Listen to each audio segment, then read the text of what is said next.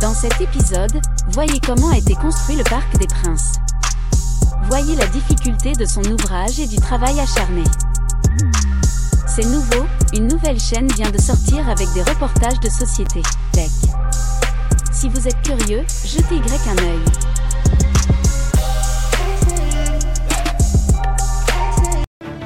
Le but des concepteurs est de reconstruire un stade flambant neuf et en parallèle, de creuser une tranchée afin de bâtir un tunnel pour le périphérique. On a fait en fait un seul et même ouvrage, le stade plus le tunnel en même temps. L'ancien stade n'est pas encore détruit, que le chantier du nouveau démarre. Les premiers portiques qui permettent de soutenir les tribunes sont posés.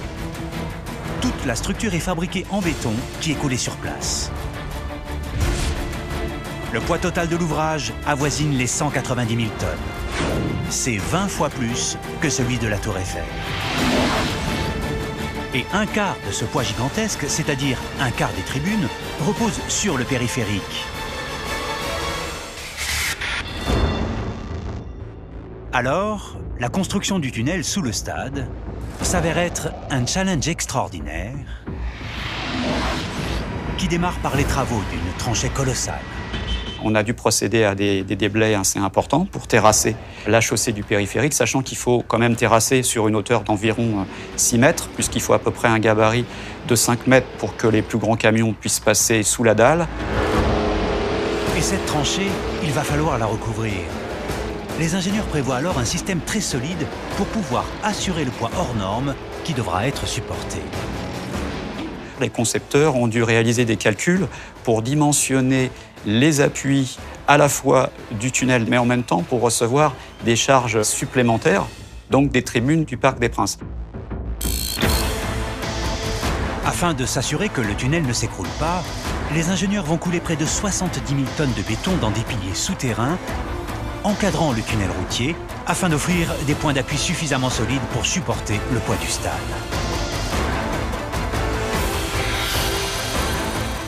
Le chantier va durer 4 ans, de 1968 à 1972. Le Parc des Princes ainsi reconstruit va coûter l'équivalent de 150 millions d'euros, une dépense qui n'aurait pas été envisagée sans la construction de la Grande Boucle.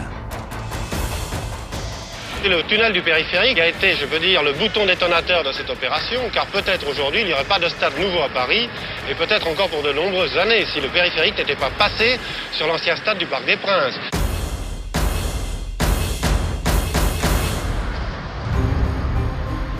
Mais à l'ouest de la capitale, le tunnel du Parc des Princes n'est pas l'unique ouvrage dont la construction a été un véritable tour de force. Un peu plus loin, c'est un autre tunnel à l'apparence anodine qui recèle encore un secret. Lui aussi supporte un poids considérable. De l'eau, des millions de litres d'eau. Il s'avère que juste au-dessus, il y a un lac. Le tunnel de lac supérieur, comme son nom l'indique, il passe sous le lac supérieur du bois de Boulogne. Afin de ne pas défigurer l'un des poumons verts de Paris, les concepteurs du périphérique ont choisi un tracé qui allait les obliger à des travaux considérables. Pour préserver le site du bois de Boulogne, on a fait passer sous le lac supérieur un premier tunnel de 575 mètres de long. Il s'agissait de sauvegarder l'environnement. C'est une des raisons pour lesquelles d'ailleurs le périphérique est enterré. Il n'est pas seulement encaissé au bois de Boulogne, il est enterré. Et pour éviter cet obstacle, les architectes ne vont pas se contenter de passer en dessous, ils vont faire disparaître le lac.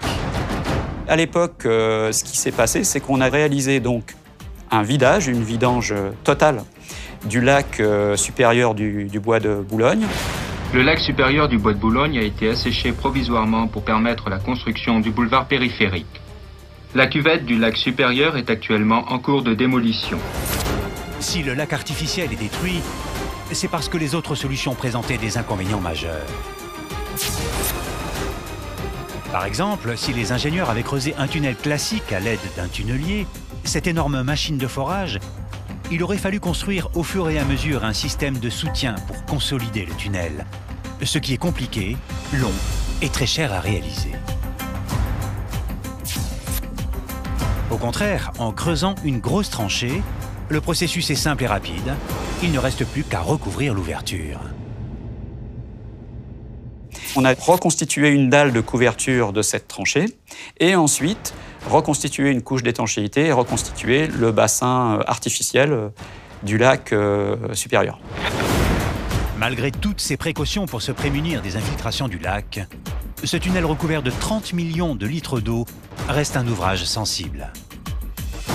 Pour tous les matériaux, l'eau est un ennemi, puisque l'eau arrive toujours à s'infiltrer par les petits interstices des matériaux.